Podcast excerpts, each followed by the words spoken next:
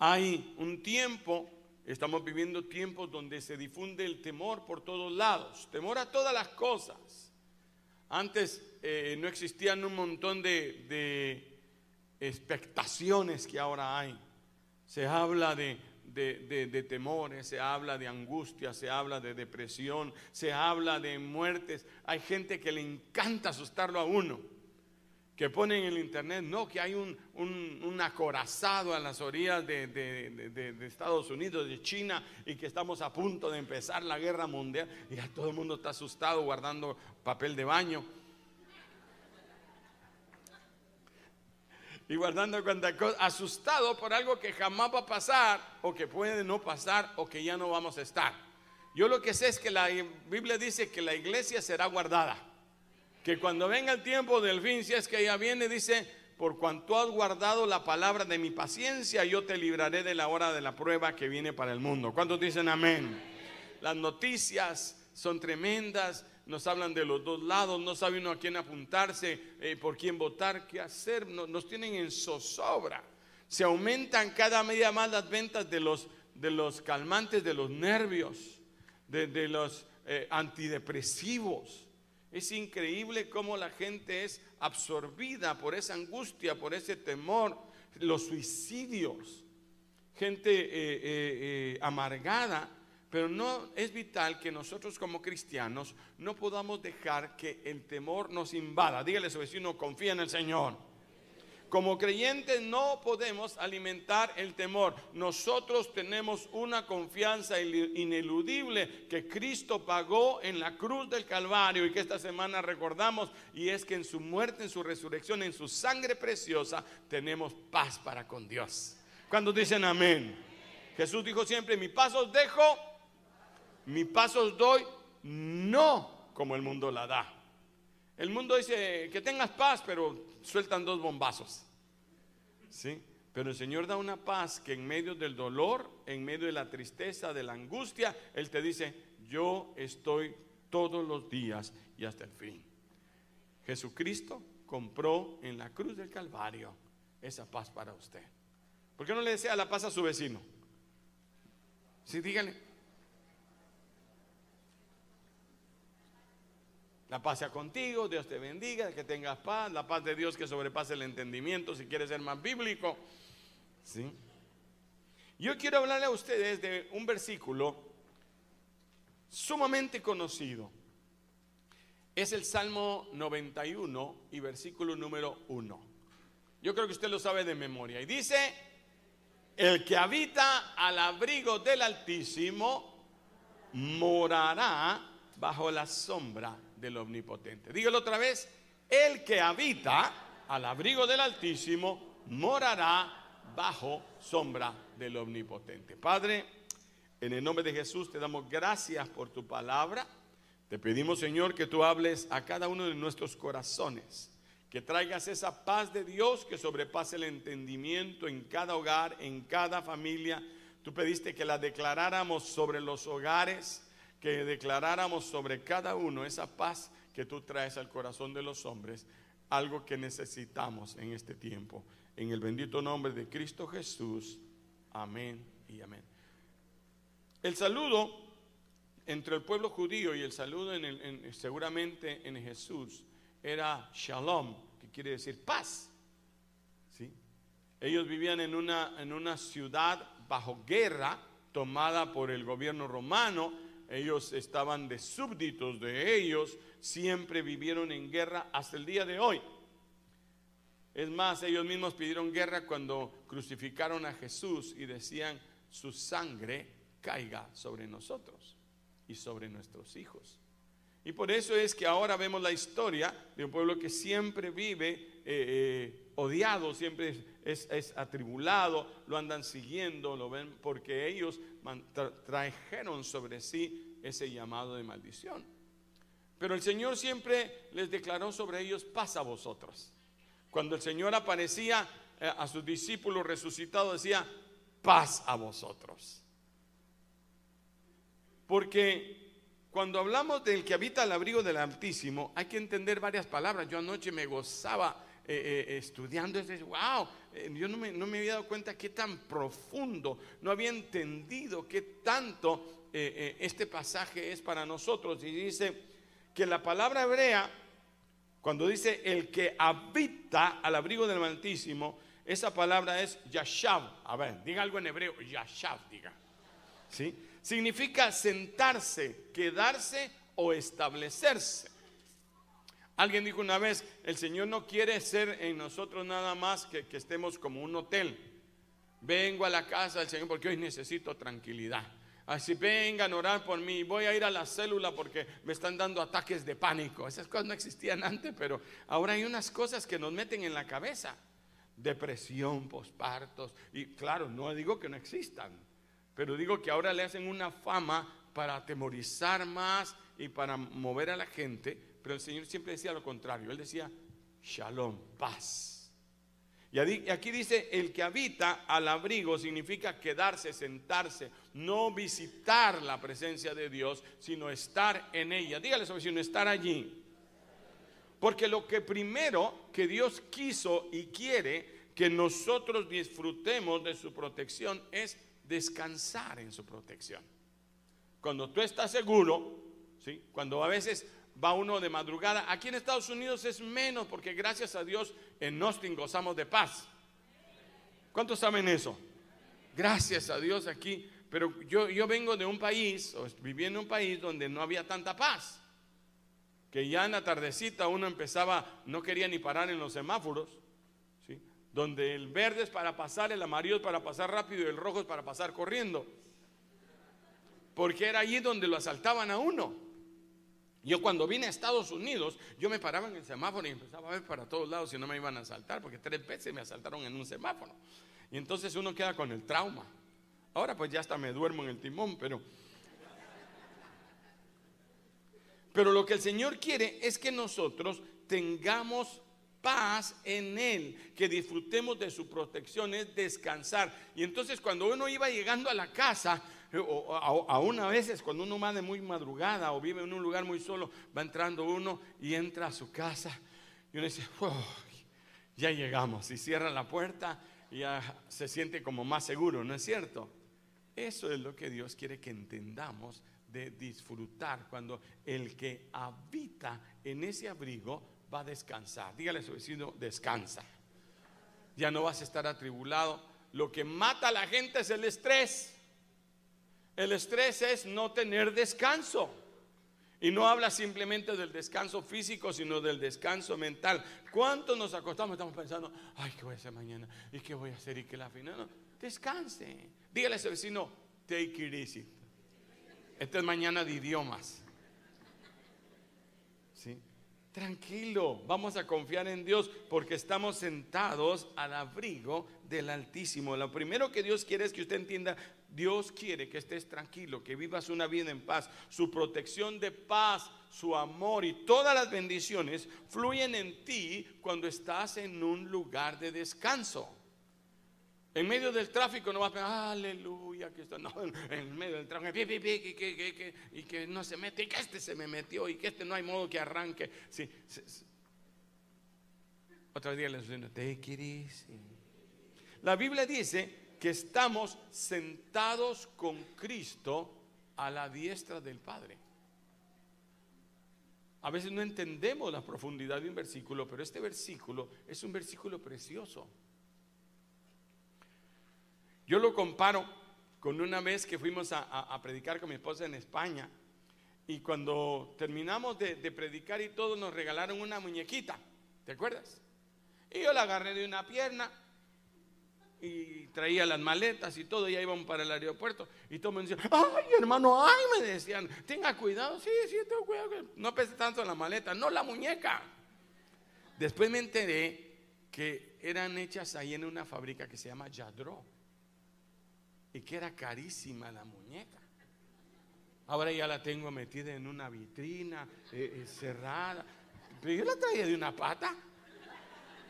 Pues yo me acuerdo que le ponía las Barbies a mis, a mis hermanas en el ventilador para que tuvieran vueltas ahí. Y a veces pasamos estos versículos sin saber el valor que eso tiene. Los ángeles dirán, uy, ¿cómo no se dan cuenta de que el que habita el abrigo del Altísimo va a morar bajo la sombra de lo omnipotente, que estamos sentados juntamente con Cristo en los lugares celestiales? ¿Qué significa eso? Entonces me vi, la palabra sentado, ¿sí? Es hermosa porque significa que no estamos de pie. eso es profundo, hasta en griego se lo iba a decir. ¿Qué significa que no estamos de pie? Significa que ahora ya no estamos trabajando. ¿A cuántos les gusta no trabajar? El próximo domingo no es para no trabajar, el próximo domingo es para venir a la casa de Dios a agradecerle al Señor.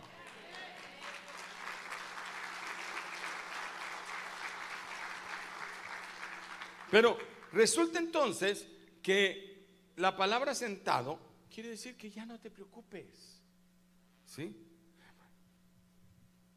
En el Antiguo Testamento, cuando el sacerdote tenía que ofrecer un sacrificio, óigame esto, yo no lo sabía hasta ayer. ¿sí? Él tenía que ofrecer el sacrificio de la mañana y de la tarde. El sacrificio de la mañana se presentaba más o menos a las 9 de la mañana.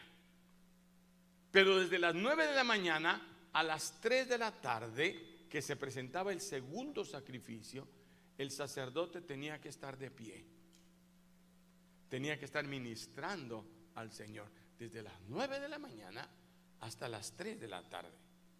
La tradición dice que Jesús fue crucificado a las 9 de la mañana y murió a las 3 de la tarde. Él se presentó como el sacrificio vivo y santo, como el Cordero de Dios que quita el pecado del mundo. Él fue el sumo sacerdote que presentó el sacrificio de la mañana y también de la tarde. Él mismo se presentó como ese Cordero Santo que quita el pecado del mundo y ahora te da paz. Ahora ya no tienes que tener temor a la muerte. La Biblia dice, ¿dónde está, oh muerte, tu victoria? ¿Dónde está, oh sepulcro, tu aguijón? Porque el primer enemigo que el hombre tiene es la muerte. Cuando nos entendemos la muerte, comenzamos a asustarnos, a, preguntarnos qué va a pasar y el más allá. Y el Señor le dijo, tú habitas al abrigo del Altísimo, tú recostadito. Tú tranquilo, como cuando alguien dice, no, no, no, no te levantes, no, no, tú, tú tranquilo, quédate ahí, aquí estoy yo para, para servirte. El Señor te está diciendo, yo ya estuve desde las 9 de la mañana hasta las 3 de la tarde para presentar el sacrificio final. Jesucristo se convirtió en ese sacrificio, la obra del sacerdote es hecha. Debido a eso, Él clamó la última de sus siete palabras, fue consumado es consumado es. En San Juan 19:30 dice eso. Hoy nosotros estamos sentados en Cristo. ¿Entiende esa porción? Que Cristo ahora nos ha hecho sentarnos con Él. ¿Qué quiere decir eso? Ya la obra tuya no es. Jesús hizo la obra de salvación. Nada puede ser al hombre por su salvación. Nada. Jesucristo ya hizo todo por ti. Lo único que necesitamos es decir, Señor, yo lo acepto, yo lo recibo, yo lo creo. ¿Cuántos creen en esa obra? Imagínese ahora sentada bajo el abrigo del Altísimo. Ahora, debido a esa obra terminada, a eso que Jesús dijo, consumado es, nosotros tenemos libre acceso, entrada gratis. ¿A cuántos les gustan las entradas gratis? Ay, cuando vienen las carreras de carro, yo estoy esperando unos hermanos amados que siempre se acuerdan de mí en medio de, su de mi necesidad. Y me dice, mire pastor, aquí le conseguí, hasta parqueo me consiguen. Y yo, yo, yo sé, no, que entrada gratis. La verdad no sé cuánto cuesta. Y como decía Betío, ni me importa. Pero ahora, con ese sacrificio de Jesús en la cruz del Calvario, nosotros tenemos entrada gratis al trono de su gracia, al abrigo del Altísimo. ¿Cuánto me están entendiendo? Aquí fue donde yo empecé a entender este versículo. La obra terminada de nuestro Señor, podemos tener libre acceso a la presencia del Elohim. Diga Elohim, del Elión. Eso quiere decir el Dios altísimo. Oiga, oiga la profundidad del asunto. Ahora, dése cuenta que la muñeca vale. La figura que le dije, ¿no? Alguien, alguien me presentó lo del violín. ¿Se acuerda de, que qué tal si yo le presentara un violín a usted que le faltan dos cuerdas? Y dijera, miren, ¿les gusta este violín? Qué hermoso. Dije, violín viejo. ya, todo arruinado. Pero le dije, no, este violín es un Stradivarius, así es el nombre, ¿sí? Este violín lo, tocó uno de los más grandes Ah, entonces dije, no, pongámoslo en una vitrina como tengo mi muñequita. Así es este versículo. No es un versículo solo para ponerlo en la pared, en la refri o en un cuadro. Es para repetirlo cada día, Señor. Yo visto el abrigo del Altísimo. ¿De qué me preocupo? Si Dios y yo somos multitud, si Dios está conmigo, dígalo fuerte, si Dios está conmigo, pero asustados por la suegra, asustados por una reina, acaba de matar a 850 profetas y Elías se asusta porque una reina le manda un mensaje diciendo, voy a acabar contigo, ingrato. Y salió huyendo, me quiero morir porque me van a matar, dijo. Lea la Biblia, como, como el hombre es de controversial. Y a veces nosotros somos así, nos levantamos, ¿qué voy a hacer? Ay Señor, yo te lo entrego en tus manos, Señor, en el nombre de Jesús, media hora y Señor, te lo entrego, te lo entrego y nos paramos. Ay, pero ¿qué voy a hacer? Y no se lo acaba de dejar Señor, pues.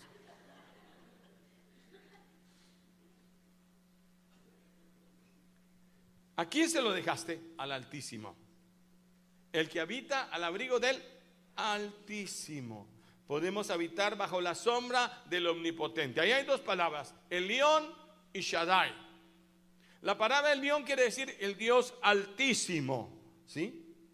O sea, tenemos que entender bajo quién estamos.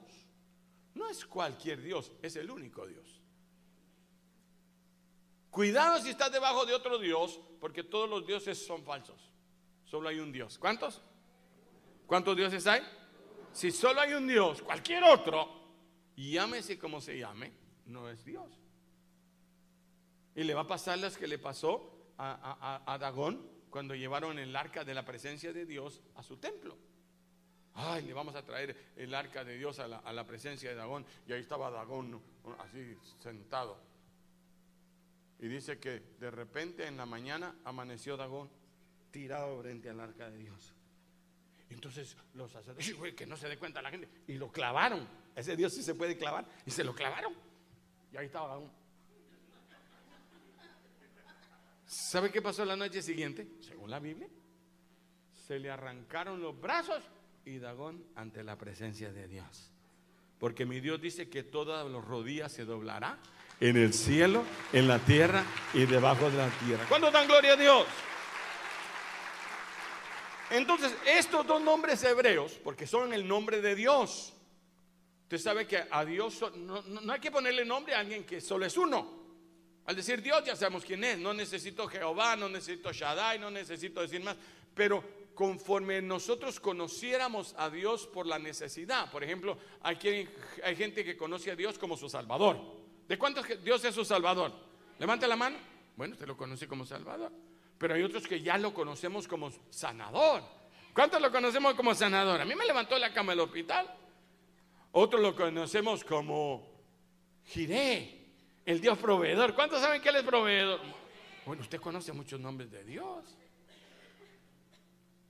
Es más, la Biblia misma menciona en Isaías los siete nombres de Dios. Pero ahora menciona dos nombres, Elión y Shaddai, en el primer versículo. El que habita al abrigo de Elión morará bajo la sombra del Shaddai. Ay, hermano, usted anda presumiendo que, ya sabe que no, no, yo anoche vi el diccionario. Pero a nuestro juicio, nuestros retos pueden parecer difíciles, insuperables. Pero si estamos descansando en la presencia del Dios Elión, del Dios Altísimo, diga Dios Altísimo, el dueño del cielo y de la tierra. Solo piénsalo por un momento. ¿Dónde estás? Sentado abajo del dueño del cielo y de la tierra. Siempre me imagino al niño sacándole la lengua al compañero agarrado de la pierna de su papá. Yo digo que alguna vez lo hice porque siempre me acuerdo de eso, fíjese. ¿Sí? Y entonces el amiguito está haciéndole así, sí, y él está haciendo. Porque está agarrado de papá. ¿Sí? Vení pues, vení, vení. Entonces, si el Dios Todopoderoso, solo, mire, mire, mire cuánto vale su muñequita que le regalaron. El versículo número uno del Salmo 91. Si habitas al abrigo del león, del Dios altísimo, el dueño del cielo y de la tierra, ¿quién te puede acusar? Por eso escribe el escritor de la, Biblia, ¿quién acusará a los escogidos de Dios si Dios es el que justifica? Hey, que mire lo que hizo esa hermana que allá en el mundo abortó. ¿Quién? Ella era otra. Todos mis pecados fueron echados en el fondo de la mar. Y el juez dice, ese pecado ya fue perdonado. Si estás en un juicio y dices, no, pero es que esta persona también antes, no, no, no, no estamos hablando de eso, estamos hablando de esto. Eso ya, ishkamik. Eso ya caput. Eso ya se acabó. Nadie te puede acusar porque la sangre de Jesucristo, su Hijo, te ha limpiado de todo pecado. Y ahora el Shaddai quiere decir el Dios omnipotente, el todopoderoso, el que todo lo puede, el todo suficiente. No hay nada imposible para Dios. Díganlo conmigo, nada hay imposible para Dios. Dígalo otra vez, nada hay imposible para que lo oiga el diablo. Nada hay imposible para Dios. Que lo oiga usted.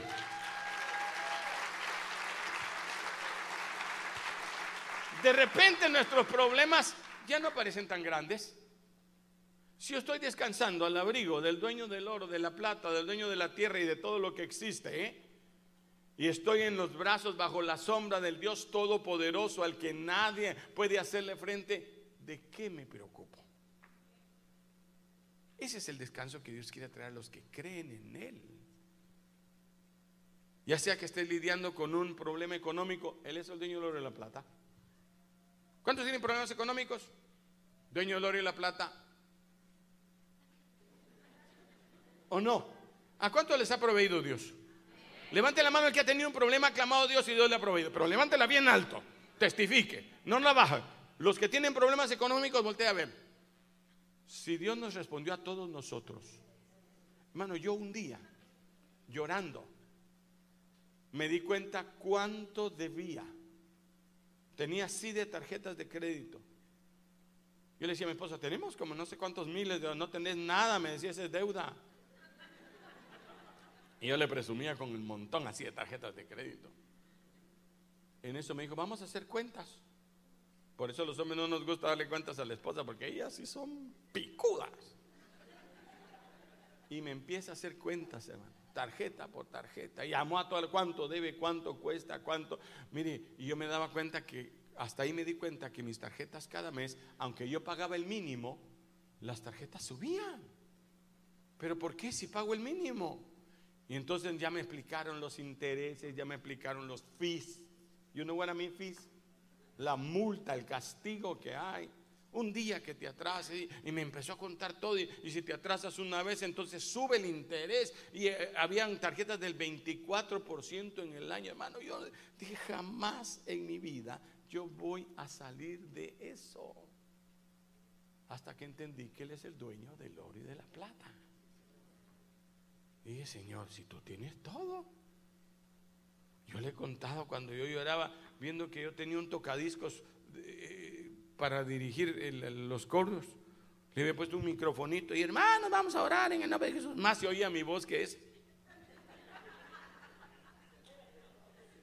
Y aparecen los gatos del sur cantando con un equipón.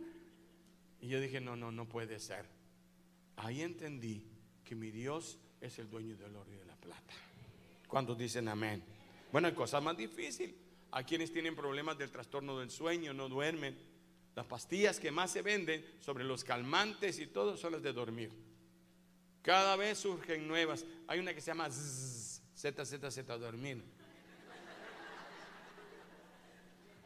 Sí, sí, no, lo que digo es verdad. Y dice mi Biblia, a su amado dará Dios el sueño. Yo a veces me tardo en dormir como dos minutos. A mí dice, ¿y usted tiene problemas de sueño? Sí, pero de dormir. Yo voy en el aire y ya voy durmiendo. Pero a veces me tardo dos minutos. Y entonces le digo, Señor, a tu amado darás el...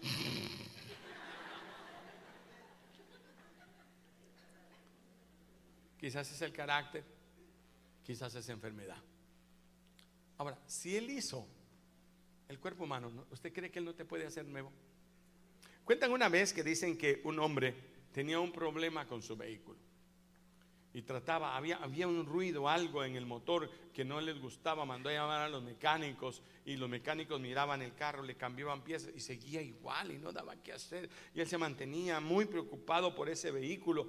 Ah, y un día dice que iba caminando un hombre con su bastón y entró donde él estaba trabajando. ¿Qué está haciendo? Es que no le puedo quitar el ruido a este carro, arránquelo, le dijo. Ah, no, y con un desarmador hizo así y, le dijo, y inmediatamente se quitó el ruido.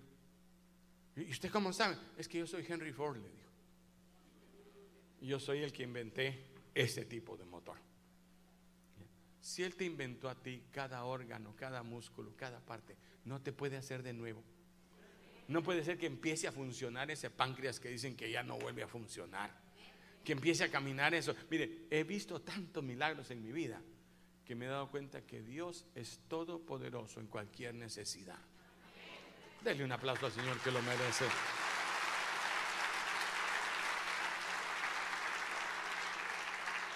¿Cuánta gente tiene pensamientos depresivos? ¿Cuánta gente tiene problemas de suicidio que, que, quiere quitarse la vida y que ni siquiera pueden hacerlo? Yo me sentía frustrado de no atreverme a matarme. Ni para eso sirvo, decía yo, ni para matarme, porque cuando ya estaba en la orilla de la carretera decía, ay no, y si me duele.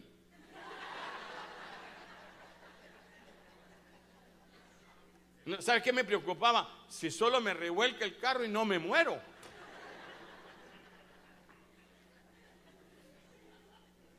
¿Sabe por qué hace uno eso? Porque pierde la esperanza, porque no está viviendo bajo el abrigo del Altísimo. ¿Quiere su pastilla de dormir? Salmo 91.1. El que habita al abrigo del Altísimo mora bajo sombra del Omnipotente. ¿Quiere su pastilla para tener paz en la salud? el que habita al abrigo del Altísimo morará bajo la sombra del... ¡Qué versículo! ¡Qué versículo! Su protección divina cubre cada área de tu vida.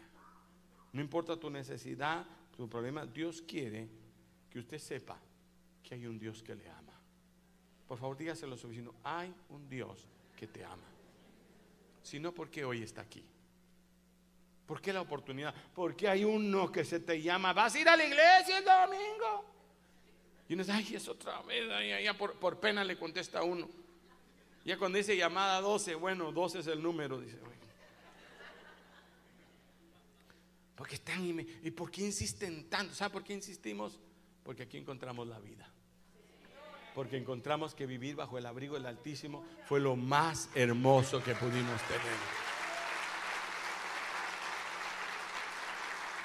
El anciano, el joven, el fuerte, el débil, todos pueden tener acceso al trono de la gracia porque hace dos mil años en la cruz del Calvario Jesucristo pagó el precio de nuestra restauración.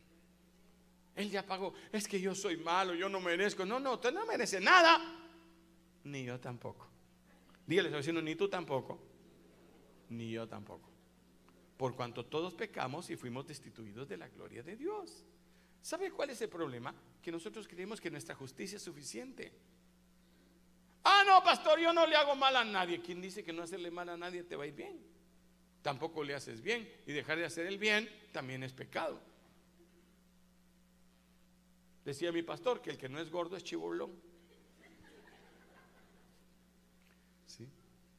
Entonces nuestra justicia, ah, no, yo no le hago mal a nadie. Hmm, piénselo bien, piénselo bien.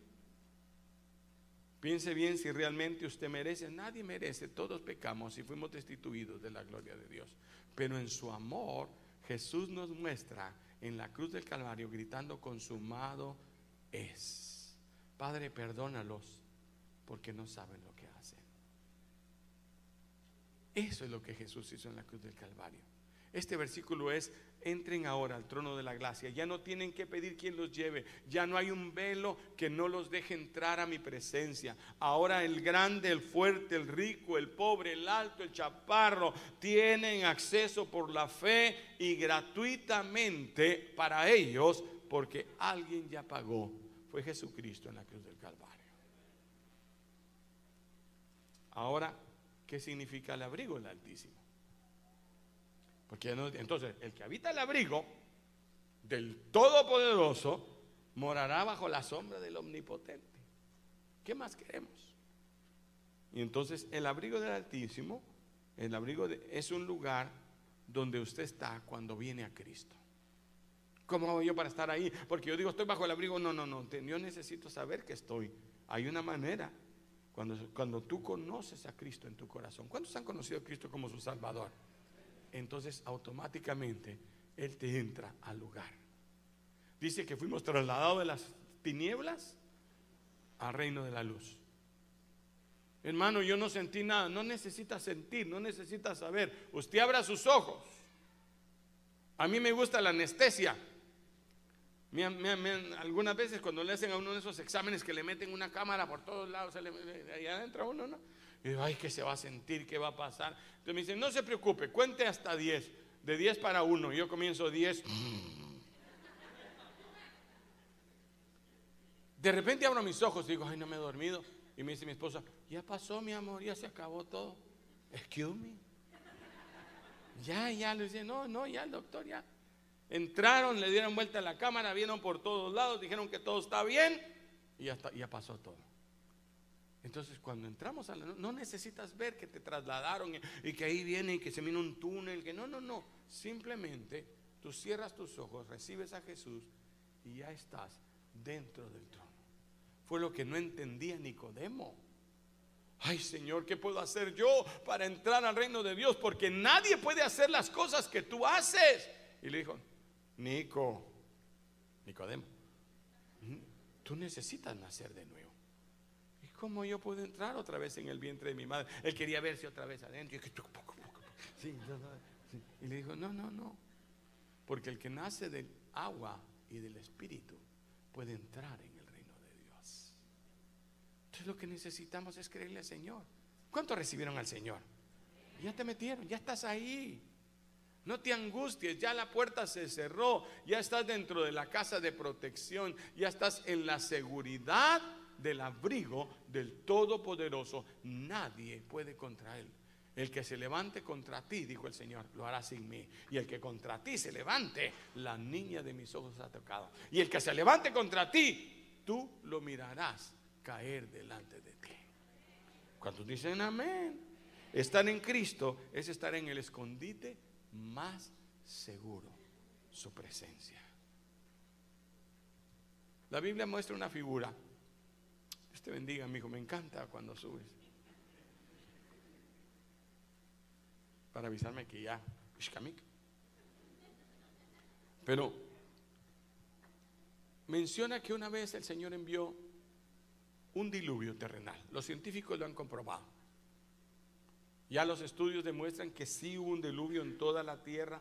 Se han metido bajo la tierra y han visto que hay restos de, que hubo un diluvio en toda la tierra universal. Pero ese día dice que Dios decidió acabar con toda la humanidad. El pecado de todos era continuo, desde el verso, el capítulo 6 de Génesis en adelante. Y Dios dijo, destruiría a todos. Pero había una familia, una familia de un tal Noah, Noé. ¿Sí? Y dice que Dios vio a Noé y a su familia. Oiga, ¿cómo a través de un hombre Dios puede santificar a una familia? Oigan los hombres. Usted sabe que si un hombre se convierte, el 99.9% de la familia es seguro que vienen al Señor. Cuando una mujer es un poquito menos, porque falta el hombre. Pero si tú quieres que tu familia entre al arca, entra tú primero. Y dice que Noé y toda su familia, Dios le dijo que entren en el arca. Cuando llegó el diluvio, todos los que estaban afuera, diga todos los que estaban afuera, murieron. Cuando por fin hace algunos años, hace algunos pocos años en el siglo pasado, descubrieron el arca que estaba arriba del monte Ararat. Oiga, arriba de un monte un arca. Una comprobación más de que sí hubo diluvio universal. Hasta ahí subió. Y ahí quedó el arca de Noé y encontraron que habían hasta uñas enterradas en la parte de afuera del arca. Como había estado forrada de hielo, se conservó todo eso. De muchas maneras todavía está ahí, no la han podido quitar. Pero demostró que la gente corrió al final. 120 años predicó Noé. 120 años, métanse al arca, métanse al arca, miren que viene un diluvio. La gente se reía porque nunca había llovido.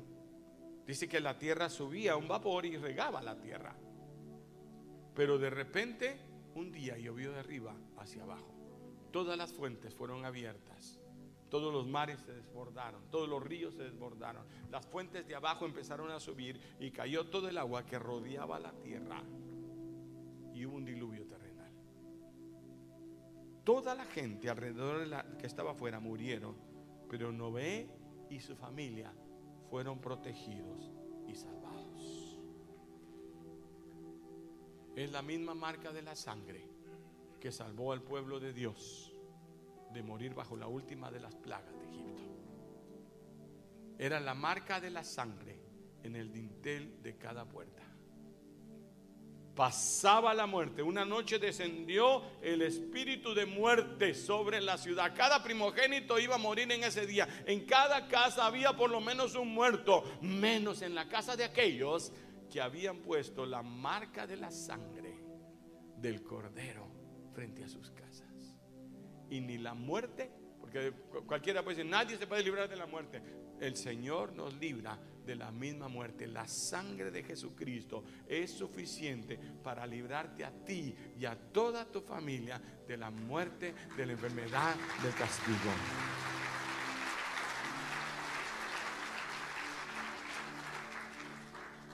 Dice que el arca solo tenía una ventana en el techo. A los lados no tenía ventana. Ese era Dios diciéndote, mira, cuando estés dentro, solo mira para arriba. ¿De dónde vendrá mi socorro? Mi socorro viene de Jehová que hizo los cielos y la tierra. Deja de pensar quién me va a ayudar, qué voy a hacer, cómo voy a salir. Tú mira para arriba y dices, Señor, tú eres el Todopoderoso. Tú eres el dueño del oro y la plata. Tú eres el rey de reyes y señor de señores. Tú eres lo más grande que hay sobre esta tierra. Nadie más está delante de ti. Todos doblarán su rodilla delante de ti. Mi enemigo, eh, la enfermedad, la muerte, la diabetes. Yo no sé qué nombre usted le va a poner. Tendrá que doblar su rodilla delante de ti. Es más, cuando se movía mucho el arca, quizás Noé se cayó. Quizás los hijos de Noé se cayeron pero nunca cayeron fuera del arca, porque cuando estás bajo el abrigo del Altísimo, nada ni nadie te puede tocar. ¿Por qué no cierras sus ojos? Dice el Proverbio 24, 16. Porque siete veces puede caer el justo y siete veces Jehová Porque estar bajo el abrigo del Altísimo, morar bajo la sombra del Omnipotente, es el único lugar donde puedes estar a salvo. Yo lo animo a apreciar el, el, valor, valor precioso de la sangre de Cristo. Esta semana que muchos pasan ahora desapercibida Estar al abrigo del Altísimo es una inseparable cercanía del trono de Dios. Es estar ahí mismo, cubierto bajo esa sombra, donde tenemos su presencia constante con nosotros, cuidándonos y protegiéndonos. Hay una gran diferencia, por fuerte que esté el sol, cuando tienes una sombra sobre ti. Cuando te cobija la protección de un árbol, de un techo, de una casa, del abrigo del Altísimo. Quizá no duraríamos mucho tiempo bajo el calor, pero bajo la sombra de Él la vida es agradable. Si tú ya entraste bajo esa sombra, levanta tus manos y dile gracias Señor, porque aquí estoy. En ti tenemos esa paz que sobrepasa el entendimiento. Ahora estoy seguro en ti. Baje sus manos.